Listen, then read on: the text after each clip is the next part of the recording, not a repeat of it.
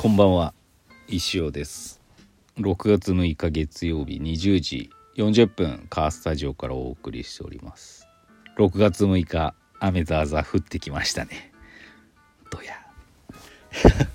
というわけであの月曜日はねあのもうご存知登山の日なんですけど、まあ、雨だったんで今日お休みしました。まあしゃあないっすわね。雨の中降ってね雨降ってる中をのなんか登るでもねみたいな。体力削られるだけだし辛いんでね。やめましたけど。とはいうもののやっぱ梅雨のシーズンでね来週とか例えば雨とか再来週も雨とかになったら困るんで。あなんか、うん、月1ぐらいでいいです雨は。はい。っていう感じでございます。でまああの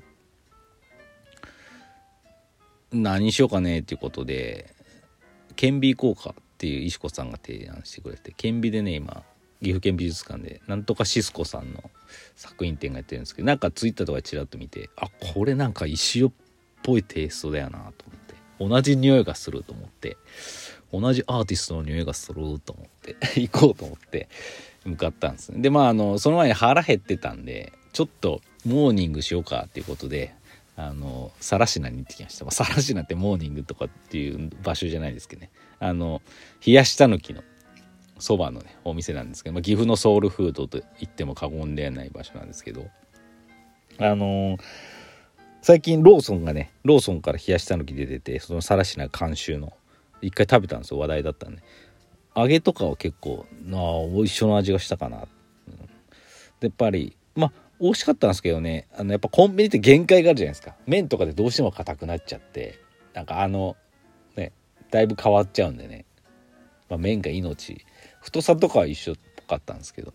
まあなんで美味しかったですけどやっぱ本場が食べたくなっちゃって行きました。で更科ってすごい激混みのお店なんですけど10時半からオープンで10時40分ぐらいに着いたんで。でもね10組以上ぐらいいましたかね。でもまあであのー、カウンターっていうかもうテーブルも座敷もね空いてたんでねちょっと座敷に座っておじいさんがお茶入れてくれて「何にします?」って言われたんで「あの冷やしたぬきダブルと波で」って言って「おい」っつってそこそこそこって「大波一つ」みたいな注文してまた戻ってきたんで何事かなと思ったらすでにもう手には大と波がの持ってまして最短ですよきっと。30秒ぐらいでも持ってきてくださいました。ここねさらしなんてほんと早いんですよ。笑っちゃうぐらい早いんでね。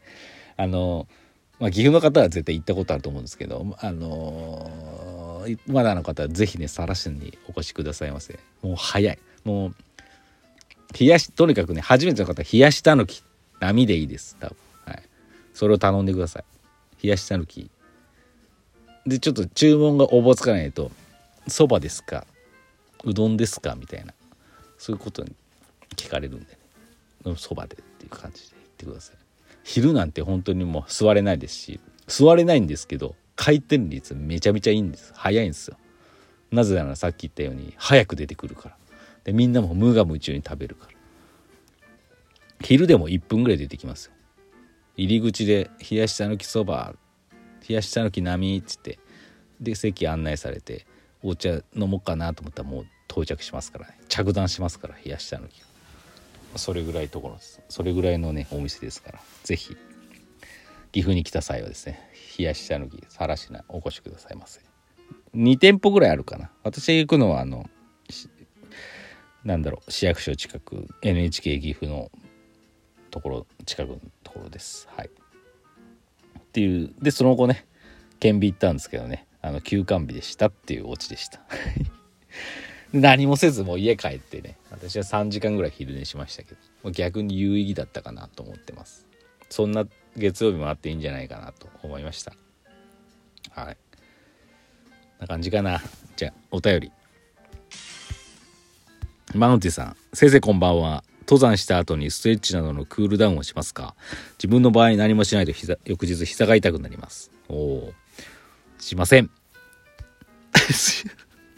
いいっすね、マウンテンさん。これ危なかったっすよ。レディオオーバータイムはがきで送ってたら、これ、はがきの墓場コーナー行きでしたけど。いや、でもいいと思います。マウンテンさんはこういうテイストでいけばいいと思います。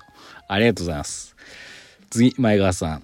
先生こんばんはユニクロにスパイファミリーの T シャツ見に行きましたが私もうーんとなって買いませんでした先生の前情報があったので冷静にやめる判断がついてよかったですありがとうございましたスパイファミリーはアーニャが可愛すぎて毎回悶絶してます。曲もオープニングもエンディングも両方好き。いいですよね。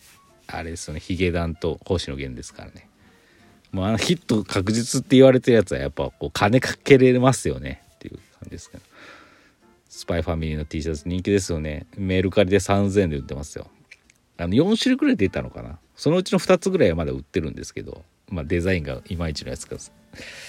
一番人気のあの黄色の絵。あポケットにアーニャが隠れてるやつはね3000円ぐらいでしたよ。メルカリで。ねえ1枚も売れないといいのにと思いますけど。メルカリに出した人は。はい。息子はねやっぱそれが欲しかったらしくて。あれば私はね逆にもう買ってあげればよかったなと思ってましたけど。まあっていう感じでございます。はい。時間余りましたよ。半分ぐらい。半分余っちゃった。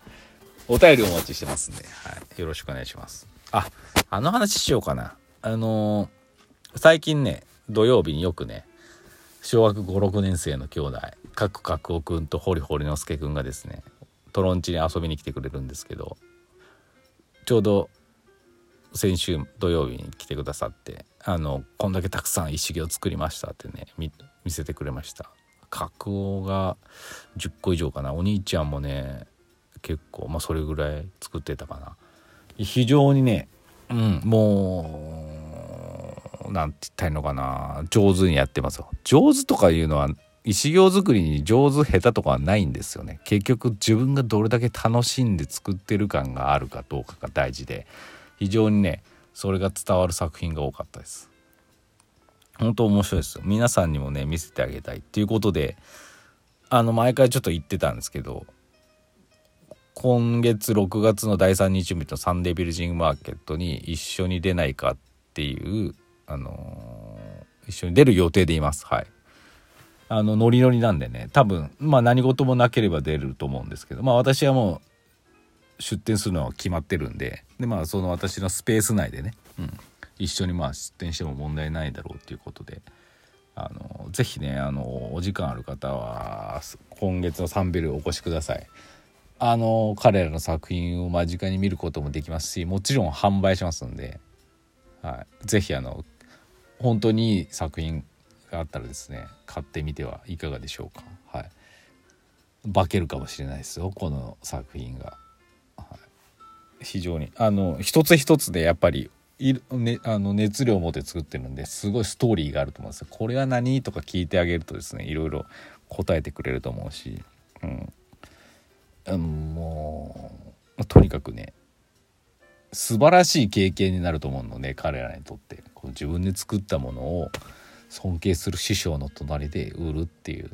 なんかお客さんたくさん来るといいなと思ってます。はい、まあ私の方もね負けないようにね今いっぱい作ってますんで。そちらもどうぞよろしくお願いいたします。はい、であのー、本当に彼らはね僕のことを師匠って呼んでくださるんですけどなんだろうな。もうもちろん分かってますよ。あの私はそんなね有名なアーティストでもなければ何でもない。大人からしたらなんだやばそうな大丈夫かっていうような風には見られるんですけどでもなんか彼らと話してたり彼らの目の輝きを見てるとですねなんかあの彼らにとっては私は少なからず楽しい大人に映ってるんですよ。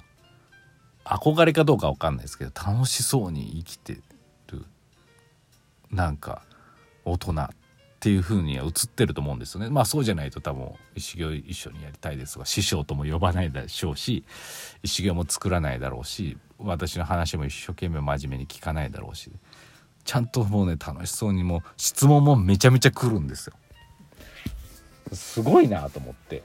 もちろん私有名人気取ってないんでもうただただ感心するだけなんですけど。でもやっぱうーん私のね作品はねあの世界で評価されてるわけじゃないしごく一部の人に評価していただいてるだけなんですけどそれで十分だなと。結果ねこういう子供たちにもちろんあのこの2人以外にもねイスチルと呼ばれるキッズいますからもうみんなからあのなんだろういい感じに見てもらってるんでそう思うとなんか輝いてる大人に見えてんのかなと思ってでそれをイメージをねあのイメージじゃないですけどなんだろう。あなんだ石尾って大したことねえなって思われないように頑張ろうってこれから思いました。はい、はい、だだから何が言いたいかっていうあれなんですけどなんだろうな、まあ、頑張ろうと思えたしあのー、これがなんだろう いい仕事なんじゃないのと思いましたよ。はい、夢を与えてるんじゃない？石尾ってと感じました。夢を与えるのとなんか有名になって稼ぐのとでは違いますからね多分。イコールじゃないと、はい、世間に評価されてなくてもあんまりね。子供たちには夢を与えることはできるんだっていうのをね実感いたしましてあもうなんかこ逆にこっちが励まされたなと思いました、はい、なんでこれからもねたくさんの子供たちにね夢を与えるられる楽しい大人でいたいと思ってます。そのためには大人の皆様のお力が必要でございます。是非みんなで一緒に楽しみましょうという話でした。はい偉そうなことは語れないですけど。うん。なんかやっぱいいですよ。子供からたちから得られる何かはいつもありますよねっていう話でした。